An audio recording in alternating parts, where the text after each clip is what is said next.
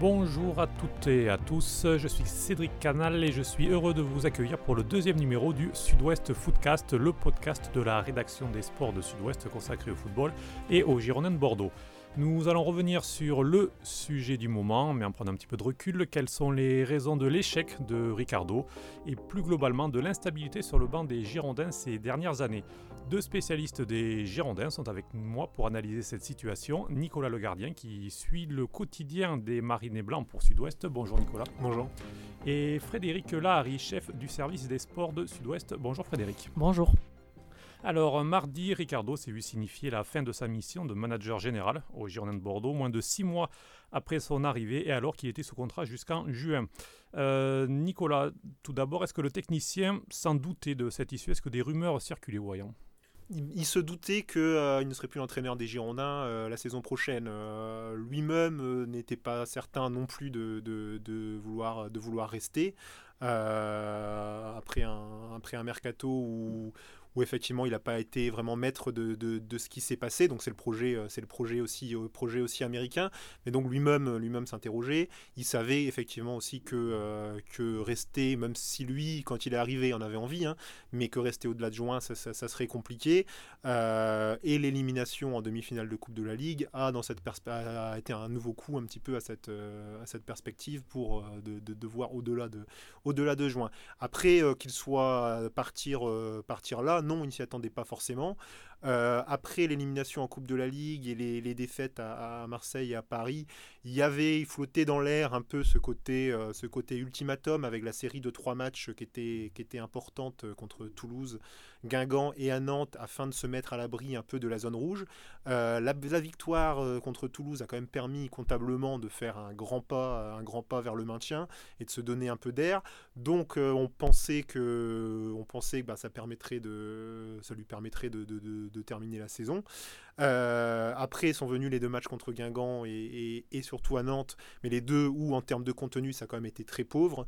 Et, euh, donc je pense que ça a joué effectivement le fait que, du manque de vie, du manque de réaction de l'équipe, parce que la victoire contre Toulouse avait été un peu heureuse, et notamment à Nantes après le match contre Guingamp qui avait été quand même assez, difficile, le fait de voir l'équipe rien montrer de plus, etc. à Nantes, fait que euh, la, réflexion a, je pense, fait son chemin dans la tête des dirigeants. Et euh, avec également, euh, voilà, je pense également que eux se renseignaient de leur côté sur, euh, sur les, bah, réfléchissaient de leur côté, c'est même sûr, sur les options déjà pour la saison prochaine en termes en termes d'entraîneurs et s'intéresser à des entraîneurs libres. donc tout ça faisait que pour certains, il y avait peut-être la possibilité de les voir arriver plus tôt que prévu.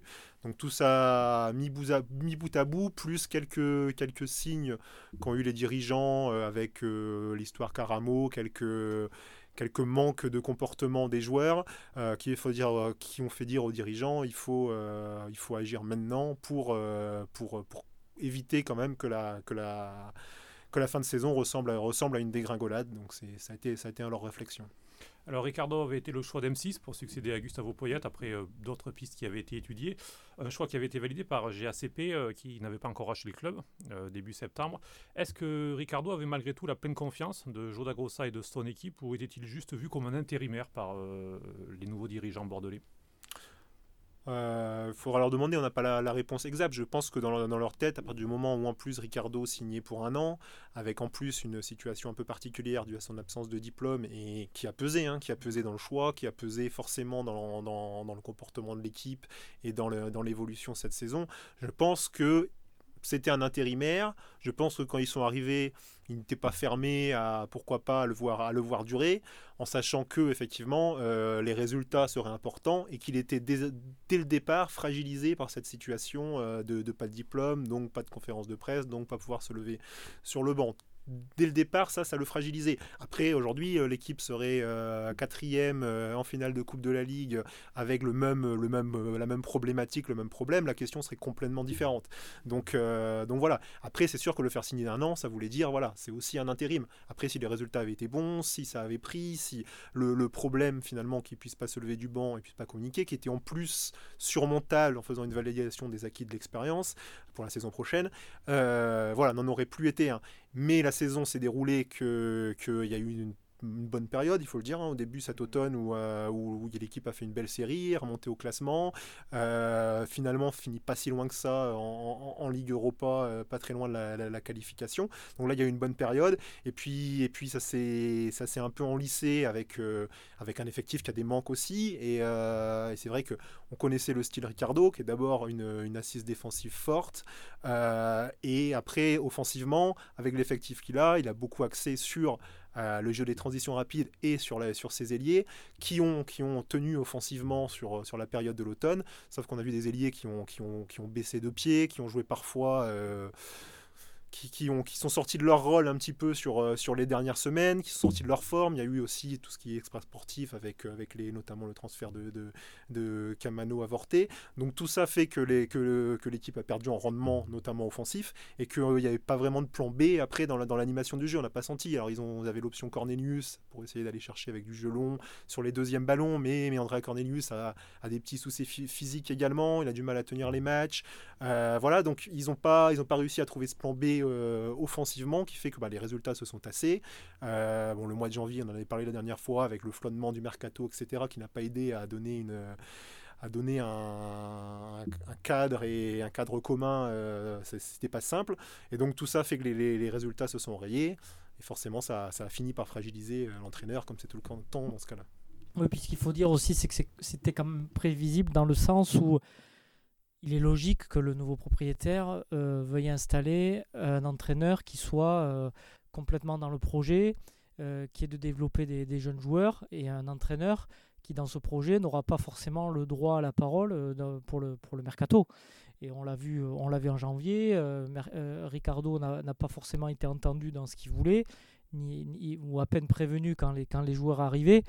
Donc c'est pas c'est pas forcément étonnant que qu'il y ait une séparation. Euh, ce qui est un peu plus étonnant, c'est que ça arrive tout de suite. Et Nicolas vient d'expliquer les raisons. Hein. C'est un manque de résultats, tout simplement. Et les dirigeants ont pris peur parce euh, ils ont vu euh, le, le, danger de, de, la relégation. Ils ont un petit peu pris peur. Ils ont dit si on si on fait rien, on, on, court à la catastrophe, même si elle n'est elle est pas encore aux portes des, des Girondins. Mais je pense qu'il y, y, y, a ces deux, côtés. Il y a, la, la, question de, se fond. dire qu'ils pouvaient commencer déjà aussi à construire, à construire la suite, finalement, avant peut-être gagner du temps en attirant un entraîneur qui les intéressait déjà pour la fin de, pour la fin de saison, en l'attirant plus tôt. Ça lui permet, lui, bah, de, s'imprégner, euh, de s'imprégner du groupe, de s'imprégner du club et, effectivement de gagner du temps. Avec aussi, à contrario, le risque, puisque le but est de faire signer un entraîneur sur, euh, sur du moyen terme dès maintenant, que si, si ça se passait mal sur, euh, sur les prochains matchs, bah, que lui-même soit déjà un petit peu fragilisé tout en, en, ayant signé sur le moyen terme, en sachant qu'il y aura un chantier l'été prochain, mais quand même. Quoi. Donc c'est, c'est le risque à contrario, mais c'est vrai que ça permet de gagner du temps pour lui, pour la connaissance du joueur, du groupe, du club, etc. Alors, euh, Ricardo était déjà passé par Bordeaux. Le premier passage de 2005 à 2007 s'était bien passé. Deuxième et sixième en Ligue 1, une Coupe de la Ligue. Et puis un héritage, euh, Fernando, Enrique, Cavenaghi, des cadres du titre de 2009. Alors, Frédéric, quelle image avait laissé euh, Ricardo justement de, ce premier passage? Il y, avait deux, deux images. Il y a d'un côté euh, l'image du jeu en lui-même n'était pas, pas formidable parce que c'est une équipe qui gagnait euh, souvent euh, sur le score de 1-0 ou un but d'écart. Mais il s'était adapté aussi à l'équipe qu'il avait, hein, enfin au joueur qu'il avait, c'est-à-dire qu'il avait effectivement construit un socle, une équipe d'abord qui ne prenait pas de but et qui, qui était très efficace offensivement. Les, joueurs de l'époque le disent encore. Hein, c'était, et eux, eux se plaisaient dans, dans ce cadre-là parce qu'ils se sentaient forts. Donc il a, et donc il a réussi à construire, euh, à reconstruire les bases, les bases vraiment fortes d'une équipe. Euh, euh, et, Laurent Blanc, qui est arrivé après lui, en a, en a vraiment beaucoup bénéficié. Laurent Blanc lui a apporté la, touche finale, c'est-à-dire qu'il a apporté un, jeu un peu plus offensif, un peu plus ambitieux offensivement. Euh, avec une idée aussi précise de, ce qu'il voulait faire, mais il pouvait d'autant plus le faire que les, bases défensives étaient très solides avec les joueurs que vous avez cités, avec euh, Fernando, Wendel, euh, Enrique, Kavenaghi, même s'il n'a pas, pas joué au début, et une mentalité. Voilà, il a apporté ça, une mentalité d'une équipe qui, qui travaille. Lui n'avait pas foncièrement changé, je n'étais pas là moi à l'époque, mais sur ce qu'on m'a rapporté sur ce 12, 13 ans plus tard. Voilà, sur ce qu'on m'a rapporté de, de l'époque, de ce que j'ai pu, moi j'avais pu voir en tant que spectateur, il n'avait pas foncièrement changé de, de, philosophie. De toute façon, ça, ne se perd pas. Il, il gardait cet état d'esprit avec un groupe très important, avec une ossature défensive.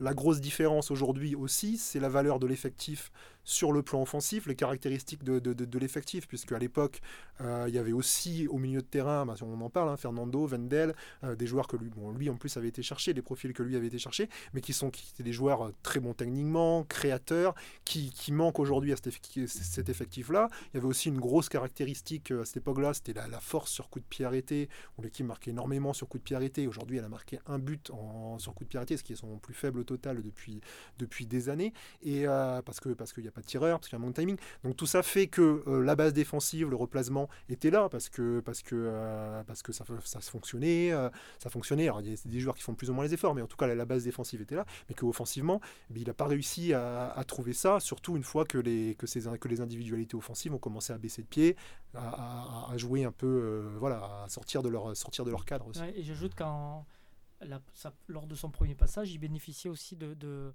l'émergence de jeunes joueurs issus du, centre de formation, Marc Planus, euh, euh, Chamak, qui commençaient aussi. Et, là, c'est pas forcément le cas. Les, jeunes qui sortent ne sont pas encore tout à fait prêts.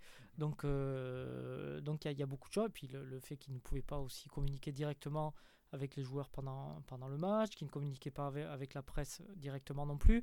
Euh, il y, a beaucoup de choses qui ont fait que, euh, que ça n'a pas, pas fonctionné euh, cette fois. Puis il n'avait pas, comme on l'a dit, contrairement à 2005-2007, il n'avait pas les clés non plus du recrutement. Il n'avait pas la main sur le recrutement. C'est très important et pour, cet hiver et pour l'été prochain, je pense que c'était primordial pour lui, pour lui aussi. Il y avait plus de, de, joueurs matures aussi, je pense, à l'époque, vraiment impliqués dans son projet avec lui, voilà, qu'aujourd'hui, où il y en a quelques-uns, on va dire Benoît Costil, Jimmy Jimmy Briand, euh, Yaroslav Plazil, mais c'est très peu. Le reste, c'est des jeunes joueurs, donc qui sont aussi euh, voilà, en apprentissage, etc.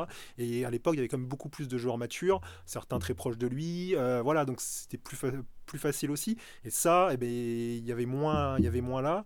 Et après, il est arrivé, faut, faut, pas l'oublier non plus. Hein, il est arrivé au mois de septembre. Il n'a pas choisi son, son, groupe. Il est arrivé. Ils ont joué tous les trois jours. Donc l'équipe a joué tous les trois jours de septembre jusqu'en décembre. C'est-à-dire que de septembre jusqu'en décembre, il n'a eu que les trêves internationales, sachant qu'il y a beaucoup de joueurs qui partaient pour travailler sur, euh, sur du long terme. Euh, donc donc c'était c'était aussi compliqué. C'était aussi compliqué. Il a dû s'adapter à ça. Et au final, on peut pas. personnellement, je pense que Ricardo, quand il est arrivé, a fait énormément de bien. Parce que un été qui a été très compliqué pour le club avec le départ de Gustavo Poyet, avec euh, bah, tout ce qui s'est passé autour de la vente. Ricardo est quelqu'un de très respecté euh, par les salariés, qui a du charisme, qui, a du calme aussi. Donc il, a amené ce charisme, ce calme dans le vestiaire. Il a amené aussi un peu de sécurité pour les, pour les salariés. Et je pense qu'il a permis de passer l'automne avec des résultats qui ont été plutôt bons et qu'il a peut-être permis aussi d'éviter une catastrophe plus grande. on ne saura jamais si Thierry Henry était venu, si ça aurait fonctionné ou pas, mais cette expérience, ce charisme, cette, euh, ce lien qu'il avait avec les gens du club, etc., je pense, ont permis de passer l'automne avec des bons résultats et, plus sereinement. Après, ben, c'est la conséquence de ce qui s'est passé au mois de janvier, de l'élimination en Coupe de la Ligue, euh, du mercato, euh, voilà, des attentes pour le futur, de la mise en place du projet actuellement. Il s'est retrouvé au milieu de tout ça et, ben, ça lui a coûté sa, sa place. Ça lui a coûté sa place. Alors avant Ricardo, depuis 2010, Tigana, Sagnol, Gourvenec et Poyet sont partis avant la fin de leur contrat. Euh, comment expliquer cette instabilité Cet entraîneur et quelques intérims depuis 2010, c'est dans la fourchette vraiment haute de la Ligue, hein, Frédéric Oui, tout à fait. C'est le, le, ce le fait marquant depuis, depuis euh, en gros, depuis le dernier titre de champion de France, depuis 10 mhm, ans, même si on remonte un petit peu avant, il y a eu, euh, il y a eu Tigana, il y a eu euh, Gilo qui est, qui est parti aussi euh, avant la fin de son contrat parce qu'il avait prolongé. Donc il y, a, il, y a, effectivement une instabilité chronique qui, qui, qui montre que, ce, que les Girondins n'ont pas retrouvé de projet sportif vraiment stable. Et c'est ce qui est dommageable à mon avis, c'est-à-dire que euh, chaque entraîneur est arrivé euh, dans des conditions plus ou moins euh, idéales, c'est-à-dire que Francis Gillot, en gros, n'avait pas, de, moyens pour recruter, enfin le club n'avait pendant 2-3 ans n'a quasiment pas recruté. Ensuite, euh, Sagnol en a eu un petit peu, euh, Gourvenec en a eu un petit peu, et Poyette, mais on n'a pas senti de ligne directrice dans, la politique du club, politique sportive du club. Et du coup, ça se traduit par une instabilité. Et, c'est le serpent qui se mord la queue. C'est-à-dire que vous changez d'entraîneur, donc vous changez de. Chaque entraîneur a mené sa vision, parce que c'était l'entraîneur qui dictait un peu la politique sportive. Pas de directeur sportif. Donc c'est voilà un coup de barre à droite, un coup de barre à gauche et, et avec un peu de chance, ben, euh, ça passe parce qu'on a fait un ou deux bons cours de recrutement. Euh, un peu de malchance, ça passe pas, euh, pas de continuité, même si c'était l'objectif avec l'arrivée de, Jocelyn Gourvenec, mais ça n'a pas fonctionné. Donc c'est un club qui se qui bouche un peu les, trous, hein, dans tous les sens du terme, hein, les trous financiers depuis le, dernier titre, euh, qui, qui court après la stabilité financière, et donc le, qui, qui, qui, bouche les trous aussi euh, sportivement. Bah, disons qu'il y, a, je pense qu'on dit qu'il n'y a, pas de, il y a pas de pression à Bordeaux, mais il y a quand même une exigence de résultats qui est restée depuis, euh, depuis les années du titre, depuis, depuis les années 90, où il y a quand même cette exigence d'être européen, de jouer le haut tableau. Sauf que cette exigence est restée, elle est toujours là, mais que le budget, lui, a a commencé à, descendre, à descendre vers le bas. Certains clubs se sont énormément développés. Si on prend, si on compare, de, on prend la situation de, l'année du titre et aujourd'hui, l'écart budgétaire en termes de structure, en termes de développement avec un club comme Lyon est devenu abyssal, alors qu'à l'époque, les deux clubs finalement jouaient, euh, dans la même cour. Et, euh, l'écart a grandi. Donc il reste cette exigence de résultat, mais le budget diminue. Donc tous les années, bah, les, entraîneurs qui, se succèdent, toutes les années sont aussi sur un fil parce qu'ils ont cette exigence de résultat et à la fois il n'y a pas non plus des moyens euh, surdimensionnés, donc qui rend cette, chose difficile et toute mauvaise série de résultats est transformée quand même en petite crise à Bordeaux euh, parce parce que parce qu'il y a cette exigence de résultat. Donc forcément l'entraîneur est fragilisé. Donc après le gros, euh, pour moi, le, gros regret, alors moi, j'ai pas connu euh, de près les années, euh, les années d'avant, entre guillemets, Jocelyn Gourvenec. C'est vrai que la deuxième partie de saison de Jocelyn Gourvenec, qui était quelqu'un qui était assez adapté, qui avait des idées de construction sur le, moyen terme, etc., et, qui était avec Ulrich Gramé, avec Stéphane Martin, qui, qui, arrivait avec une nouvelle équipe. Sa deuxième partie de saison était vraiment très intéressante en termes d'ossature d'équipe, de résultats, puisqu'ils font 32 points sur la deuxième partie de saison, qui a un parcours presque Ligue des Champions sur la deuxième partie de saison.